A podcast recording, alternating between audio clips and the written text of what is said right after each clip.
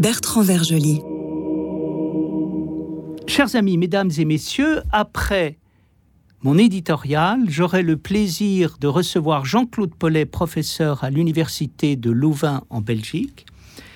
Puis nous écouterons l'homélie du père Marc-Antoine Costa de Bourgard et enfin nous terminerons cette séance par des chants liturgiques en retrouvant Nana Peradze et son chœur géorgien.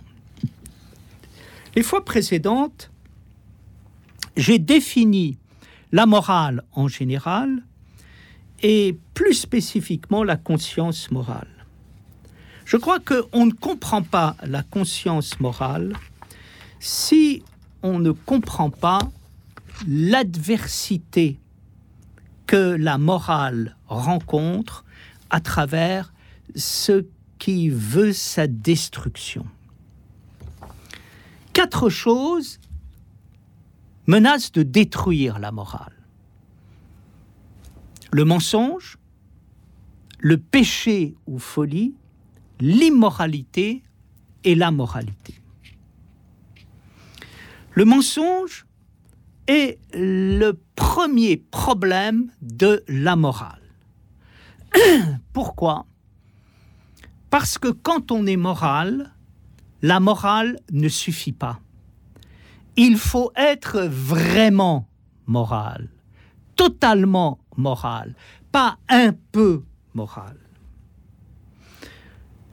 Or, on n'est souvent pas totalement moral. On est simplement un peu moral, si bien que on joue la comédie de la morale.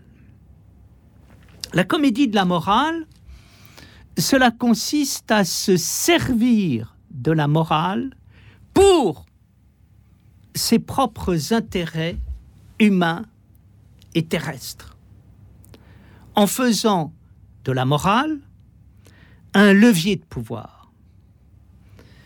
Cette attitude mensongère, hypocrite, me fait penser à ces entreprises qui, euh, pour se faire bien voir, pour soigner leur publicité et leur image de marque, s'efforcent d'apparaître comme morales et éthiquement au-dessus de tout soupçon.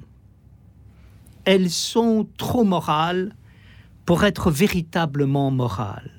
Même chose en politique, où on s'aperçoit que un certain nombre de donneurs de leçons sont souvent des hypocrites qui se servent de l'indignation morale pour asseoir leur soif de pouvoir. Dans l'Évangile, le Christ est particulièrement ferme à l'égard des scribes, des pharisiens et des docteurs de la loi. Pourquoi?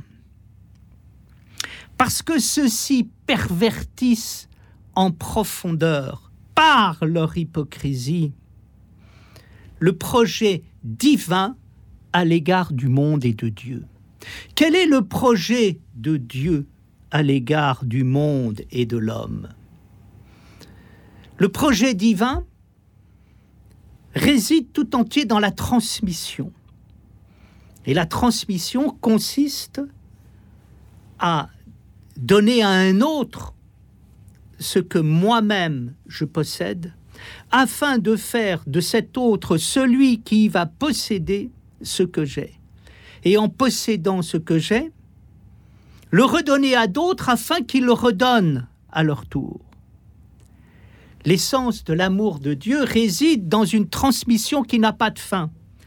Et dans notre monde, la transmission s'effectue à travers l'enseignement, notamment l'enseignement de la parole divine et de la connaissance divine, qui, en illuminant les esprits, va illuminer les âmes et les corps et permettre à celles-ci de devenir consciemment, volontairement et de façon responsable les continuateurs et les diffuseurs de la vie divine. Nous sommes fondamentalement relié à l'esprit qui est le noyau de notre être. Le maître, l'enseigneur, c'est celui qui permet de révéler l'esprit afin de le transmettre pour que d'autres le révèlent à leur tour. Or, que font les scribes, les pharisiens et les docteurs de la loi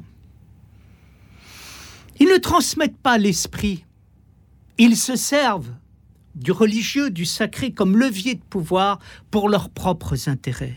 Et par là même, ils pervertissent totalement la transmission de l'esprit dans la culture humaine et au-delà de la culture humaine, dans l'univers tout entier.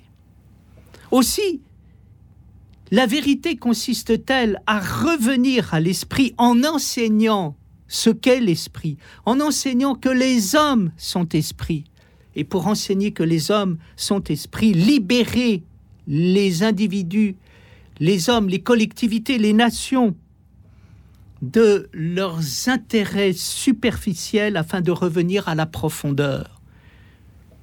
Pour cela, il importe de savoir comment vivre il n'y a qu'une seule manière de vivre, revenir à l'intérieur de soi pour faire vivre en soi le centre de soi-même et dans le centre de soi-même, faire vivre le principe ou le Seigneur, c'est-à-dire celui qui sauve. Et celui qui sauve, c'est celui qui rappelle que nous sommes esprit, venant de l'esprit et fait pour l'esprit. Ce qui sauve, c'est être dans l'autorité de l'esprit et la parole de l'esprit pour se défaire du mensonge, du pouvoir et de son avidité. Mesdames, Messieurs, j'ai le plaisir et l'honneur de recevoir aujourd'hui Jean-Claude Paulet, qui est orthodoxe, euh, qui est secrétaire euh, de l'association Saint-Silouane et également professeur de littérature comparée à l'université de Louvain. Cher Jean-Claude Paulet, merci de venir dans cette émission. Et j'ai habitude de, commencer mes entretiens avec mes interlocuteurs en les interrogeant au sujet de la beauté, le rapport entre la beauté et l'orthodoxie. Comment voyez-vous ce lien à titre personnel et on pourrait dire à titre objectif? D'abord, merci de m'avoir invité. C'est aussi un plaisir et un honneur pour moi de dialoguer avec vous. Alors, pour ce qui est de la beauté orthodoxe, je dirais qu'elle a une caractéristique, c'est qu'elle est radicale. En réalité, il y a toutes sortes de formes de beauté. Je ne parlerai pas ici d'esthétique, parce que l'esthétique, elle est sujette à toute une série de points de vue, d'interprétation, d'aspects. Mais je parlerai de la beauté en tant qu'elle est d'une certaine manière intranscendantale, c'est-à-dire qu'elle conduit vers la transcendance ou qu'elle en émane. Et en l'occurrence, la beauté orthodoxe a ceci qui est caractéristique, c'est qu'elle touche directement le fond de l'âme et de la conscience humaine, c'est-à-dire elle touche la liberté la liberté et la créativité. Elle donc, elle provoque d'une certaine manière une ascension et en même temps une descente dans la profondeur de soi. Ascension vers le monde d'en haut, vers le monde des idées, vers le monde des idées telles que Platon le, le, concevait, le monde des idées en général, le monde aussi de toutes les représentations de la vie. Car la beauté orthodoxe a ceci de particulier, c'est qu'elle joue sur la présence de la vie, d'une vie qui n'est pas seulement la vie humaine, qui n'est pas seulement la vie de la nature, on ne les ignore pas, bien entendu, au contraire, on les cible et on les circonscrit autant que possible, mais de la vie telle qu'elle nous vient, profondément de ce lieu en nous-mêmes qui appelle l'absolu, c'est-à-dire une vie qui n'est pas la vie humaine, je dirais, dans son ordinaire et dans sa manière d'être consommable. La vie, c'est d'une certaine manière aussi la clé que la beauté ouvre vers l'émerveillement et vers la joie. Il y a dans la beauté telle que l'orthodoxie la pratique la semence d'une joie. Prenons l'exemple, j'en connais, vous en connaissez sûrement beaucoup d'autres. Il y a des personnes qui n'étaient ni orthodoxes, euh, ni euh, catholiques, ni, ni, même croyantes, qui un jour sont entrées dans une église orthodoxe. mettons qu'elle était vide pour certains d'entre eux, et ils ont éprouvé là quelque chose comme une ambiance, quelque chose qui, d'une manière ou d'une autre, apparaissait dans la pénombre et au-delà d'elle. Et ils se sont sentis entourés par une réalité qui, d'une certaine manière, les apaisait et qui les rassurait il y a plusieurs conversions orthodoxes qui se sont produites ainsi, par l'entrée simplement dans une église. Alors évidemment, il y a d'autres personnes qui sont entrées dans les églises orthodoxes euh, de manière, je dirais, plus active au moment d'une liturgie. Mais dans ce cas-là, il y a la beauté picturale, la beauté des fresques, des peintures murales, la beauté des icônes, il y a la beauté des hymnes, la beauté du chœur, la beauté des chants, la beauté, disons, de l'opéra liturgique d'une certaine manière, parce que dans un premier temps, on le perçoit surtout de cette manière-là, et cela aussi non seulement séduit, mais est appelé à pénétrer dans une certaine représentation a priori, dans une structure euh, préalable, je dirais presque initiale et initiatrice de la conscience, de telle manière que la prédisposition de tout homme à la beauté, à la créativité, à la liberté, à la poésie, cette prédisposition-là est supportée, est portée, est élevée par l'environnement de l'Église, dans tous les sens que ce mot peut prendre, et se, trouve alors, je dirais, soulevé vers l'origine de toute beauté, c'est-à-dire vers la réalité de l'esprit tel que Dieu peut apparaître à un homme même relativement innocent ou même relativement peu préparé à cette rencontre. Alors cette euh, beauté-là, elle est radicale parce qu'elle touche le fin fond de l'être, parce qu'elle touche la liberté, elle touche la créativité, et elle se reçoit d'une certaine manière comme quelque chose qui vient du fond, mais qui en même temps révèle la profondeur du fond de soi. En vous écoutant, j'ai l'impression d'avoir une traduction à travers la beauté de la parole de Saint Athanase, Dieu s'est fait homme pour que l'homme devienne Dieu, c'est-à-dire la beauté descend du ciel pour nous emmener vers le ciel. Exactement. Et c'est caractéristique de l'icône orthodoxe. Souvent, on pense euh, dans la représentation picturale à une représentation. Il ne s'agit pas d'une représentation, il s'agit de la manifestation d'une présence. Or, précisément, la présence et il faut évidemment que les icônes soient, si j'ose dire, de bonnes icônes, parce qu'il y a là aussi euh, de moins bonnes icônes. Mais quand nous allons faire une bonne icône, de très bonnes icônes, de ces icônes géniales qui sont des spiritualités vivantes, je songe par exemple à certaines icônes byzantines ou à certaines icônes russes, n'est-ce pas? Il y a dans ces icônes-là une descente qui est assumée évidemment par le peintre, mais cette descente est assumée par sa propre prière, qui reçoit alors cette descente de l'Esprit Saint et qu'il rend d'une certaine manière à travers la représentation, s'en reste une évidemment, mais à travers le visage, car les icônes vraiment fondamentales sont des icônes de visage. Et là, on a affaire à un face-à-face, le saint regarde celui qui vient le regarder et entre le regard de l'un et le regard de l'autre, il y a quelque chose qui se produit et qui attire vers le représenté, qui est en fait le présent, qui attire jusqu'au baiser. L'icône rentre en nous et nous rentrons dans l'icône. Absolument. Et c'est là précisément que se joue cette espèce d'échange mutuel des énergies l'énergie humaine qui appelle, l'énergie divine qui répond. Et je pense que cette beauté-là qu'on trouve dans les icônes, dans les grandes icônes de visage, du visage du Christ, évidemment d'abord, mais de tous les autres visages, spécialement les visages de face, qui sont à ce moment-là comme un face-à-face anticipé de la vision béatifique. Alors ce qui est magnifique quand on vous écoute, c'est qu'on a l'impression que la réalité objective de l'Église est en même temps l'expérience et l'expérience rejoint la réalité objective. Vous parlez des icônes, vous parlez de toute la beauté, je dirais, matérielle, objective de l'Église et en même temps, c'est votre expérience. Tout ce que vous dites, vous l'avez vécu, on sent que vous êtes saisi, emmené par cela. Oui, oui, absolument. Et cette rencontre première avec euh, l'icône, je l'ai connue doublement. Et peut-être euh, on va en parler dans quelques instants, mais je l'ai connue doublement à travers le visage de l'icône, le visage de certaines icônes, mais aussi à travers le visage d'un saint que j'ai connu personnellement. Et à travers le visage de ce saint passait comme l'évidence d'une présence qui est qui était évidemment la sienne, mais qui venait d'ailleurs et qui le portait, et qui, est en, qui était en quelque sorte comme une mission préconisée et en même temps comme une réception déjà établie. J'aime beaucoup vous entendre parce que quand on parle de Dieu dans le monde occidental, on se pose des questions très intellectuelles. Or, on s'intéresse à ce fait de savoir si Dieu est une cause ou pas. Mais Dieu n'est pas une cause, Dieu est une présence. Et ensuite, euh, tout vient par croire. Dieu, euh, Maurice Zindel disait, Dieu, c'est pas ce que je crois, c'est ce que je vis.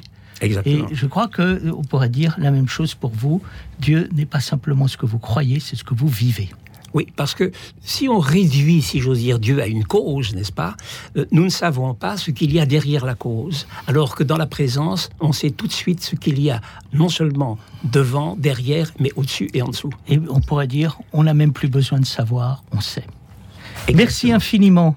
À bientôt. La lecture de l'Évangile selon Saint Luc. Gloire à toi, Seigneur, gloire à toi. Soyons attentifs. en ce temps-là, le Seigneur dit la parabole suivante.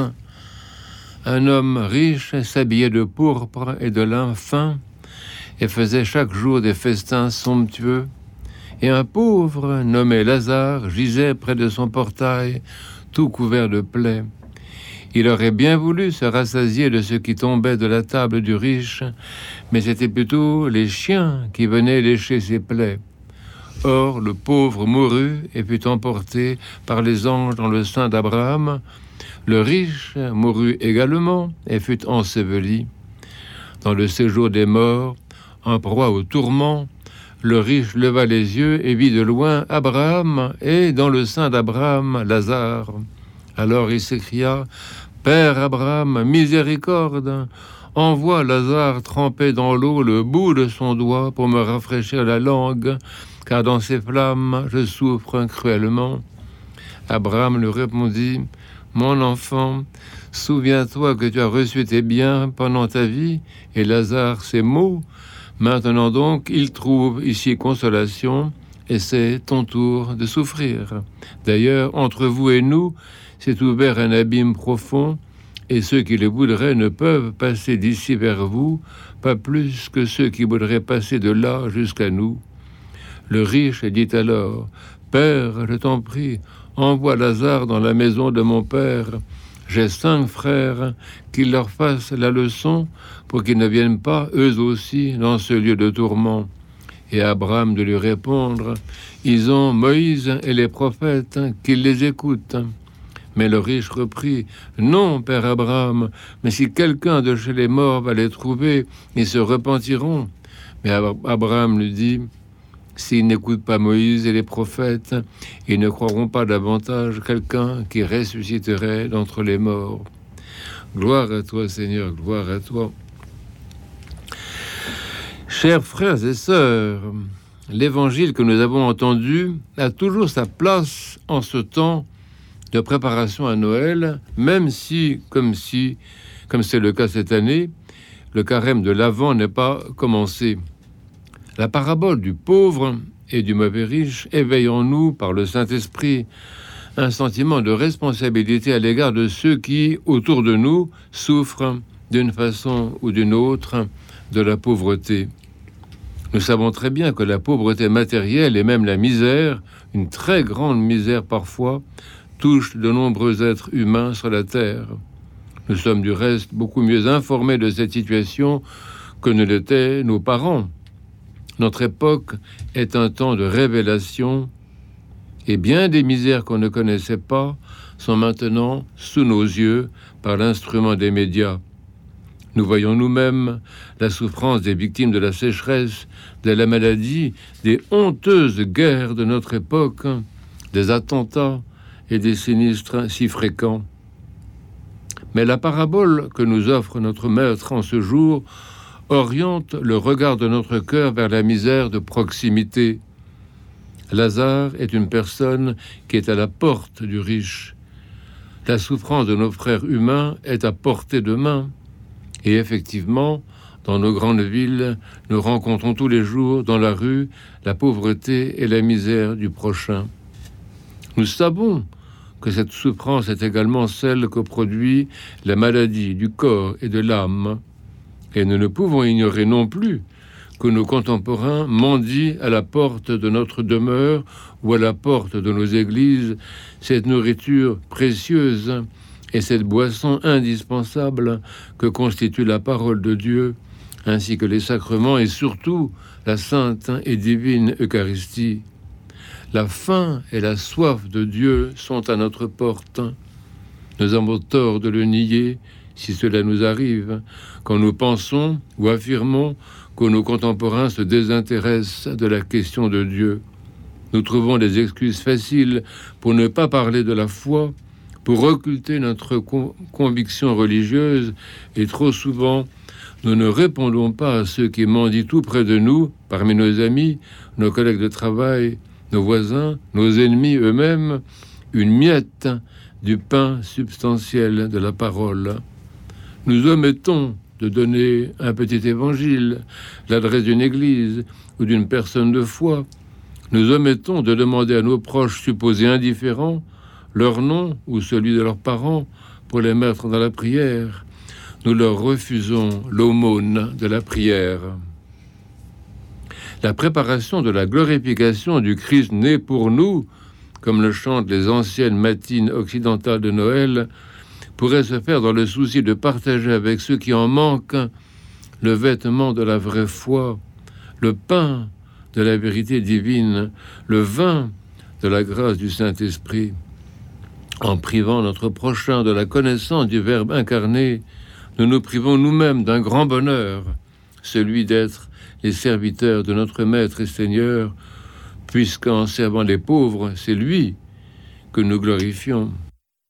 Et pour finir cette émission, je vous propose les magnifiques chants de Nana Peradze et de son chœur géorgien consacrés à l'Eucharistie dans la liturgie.